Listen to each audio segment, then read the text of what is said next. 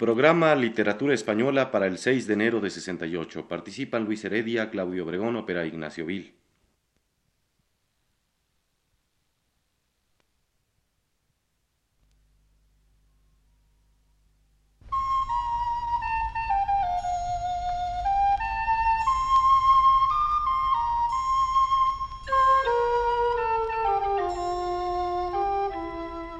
Muy buenas tardes, amable auditorio.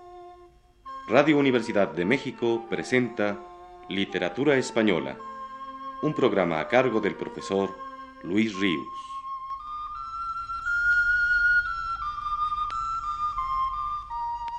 El profesor Ríos nos dice en su texto más reciente. Uno de los poemas fundamentales de Federico García Lorca y uno de los más bellos de la historia entera de la poesía lírica castellana es el llanto por Ignacio Sánchez Mejías. Entre los elegíacos, no cede en grandeza ni a las mismas coplas que a la muerte de su padre, el conde de Paredes, compuso Jorge Manrique, y probablemente con ese poema y con el escrito por Miguel Hernández a la muerte de Ramón Sigé, forma la terna de las elegías más admirables que existen en nuestra lengua. El motivo que dio pie a la composición de ese llanto fue la muerte del torero a consecuencia de una cornada. Ignacio Sánchez Mejías era muy amigo de Lorca y de otros poetas de esa generación. Rafael Alberti también lloró su muerte en el poema Verte y no verte.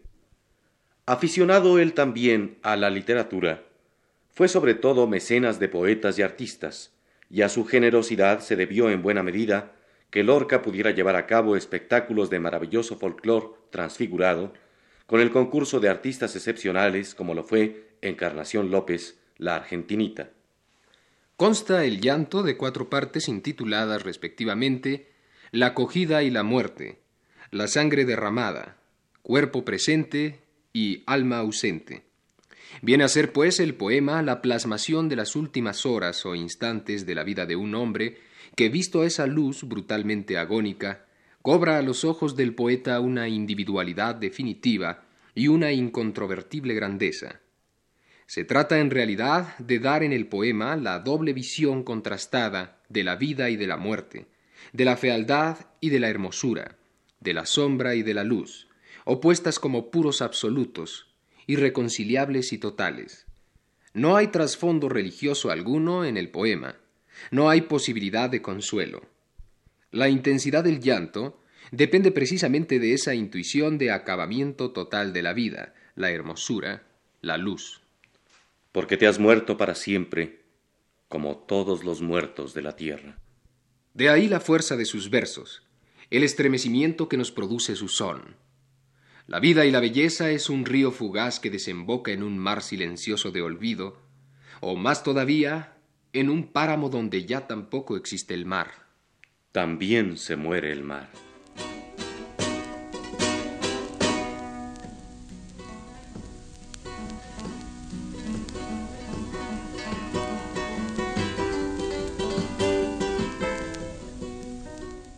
En el primer poema del llanto, La acogida y la muerte, la fuerza de la agonía cantada tal vez depende muy principalmente del violento trueque que el poeta ha hecho de los atributos de la muerte y de la vida. Es aquella y no esta la que se llena de movimiento en el poema, mientras la vida se nos ofrece angustiosamente estática. Es la muerte la que pone huevos en la herida y es la gangrena la que viene llegando desde lejos.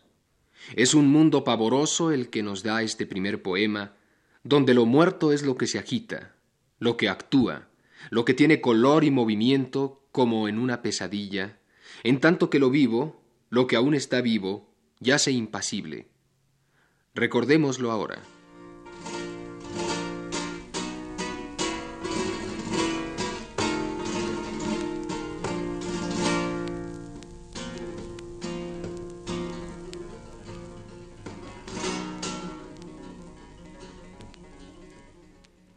A las cinco de la tarde.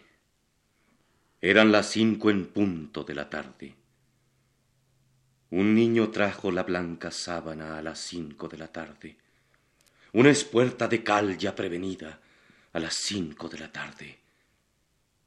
Lo demás era muerte y solo muerte a las cinco de la tarde. El viento se llevó los algodones a las cinco de la tarde, y el óxido sembró cristal y níquel a las cinco de la tarde. Ya luchan la paloma y el leopardo a las cinco de la tarde. Comenzaron los sones del bordón a las cinco de la tarde, las campanas de arsénico y el humo a las cinco de la tarde, en las esquinas grupos de silencio a las cinco de la tarde.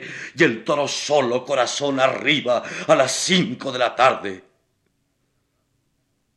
Cuando el sudor de nieve fue llegando a las cinco de la tarde, cuando la plaza se cubrió de yodo a las cinco de la tarde, la muerte puso huevos en la herida a las cinco de la tarde, a las cinco de la tarde, a las cinco en punto de la tarde. Un ataúd con ruedas es la cama a las cinco de la tarde. Huesos y flautas suenan en su oído a las cinco de la tarde. El toro ya mugía por su frente a las cinco de la tarde. El cuarto se irisaba de agonía a las cinco de la tarde. A lo lejos ya viene la gangrena a las cinco de la tarde. Trompa de lirio por las verdes ingles a las cinco de la tarde. Las heridas quemaban como soles a las cinco de la tarde y el gentío rompía las ventanas a las cinco de la tarde. A las cinco de la tarde. ¡Ay, qué terrible cinco de la tarde! Eran las cinco en todos los relojes. Eran las cinco en sombra de la tarde.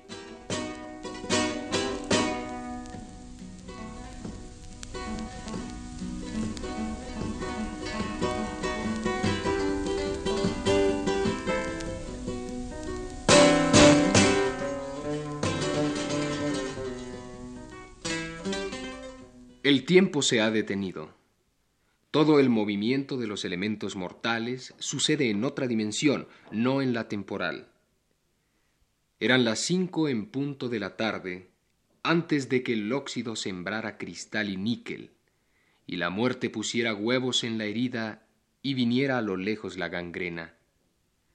Y eran las cinco en punto de la tarde, después, ya sembrados cristal y níquel, ya puestos los huevos por la muerte en la herida, ya llegada al muslo del torero la gangrena.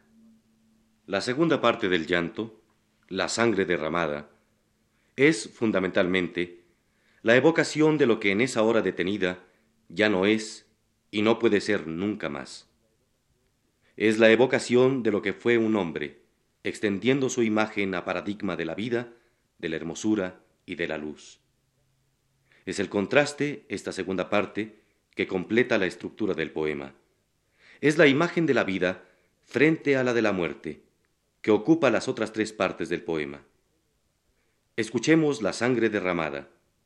Ahora, aunque ya no tengamos tiempo de comentar nada más hoy, y aplacemos para el sábado próximo los comentarios a estos versos.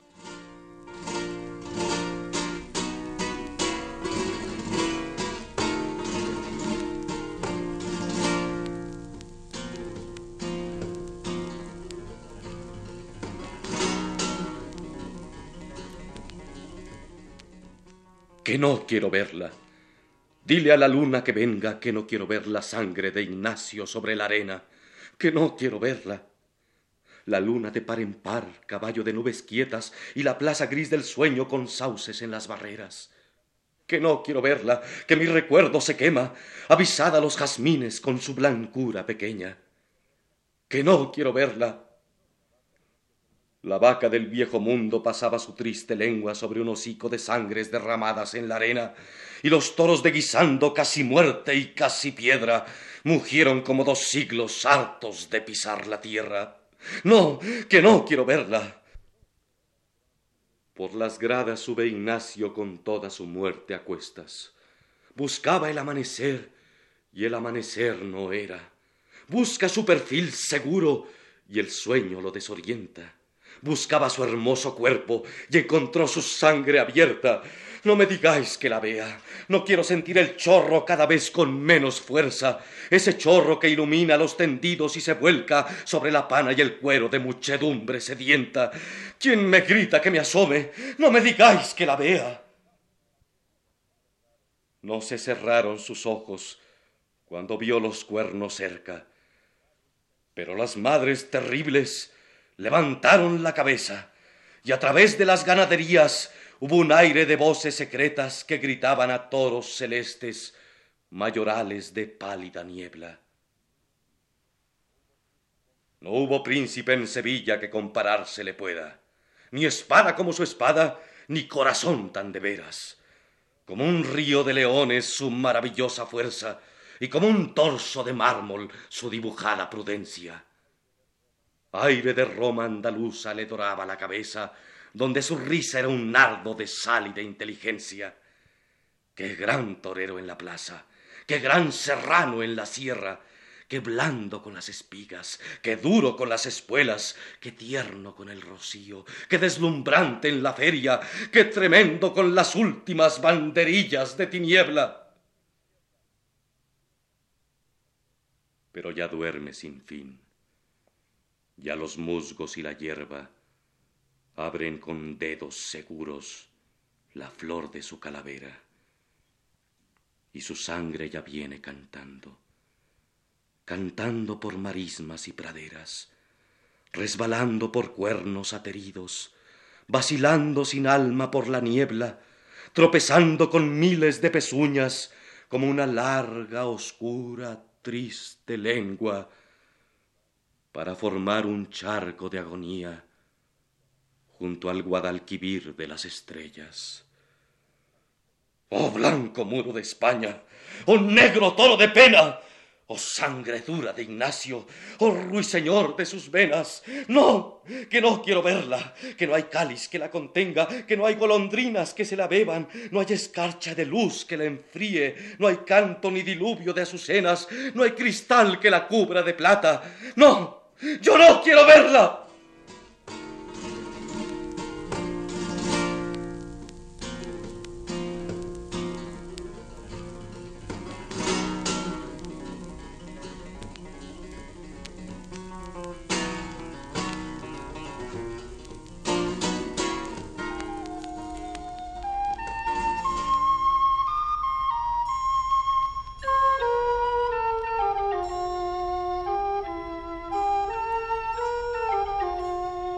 Este fue el programa Literatura Española, un programa a cargo del profesor Luis Ríos.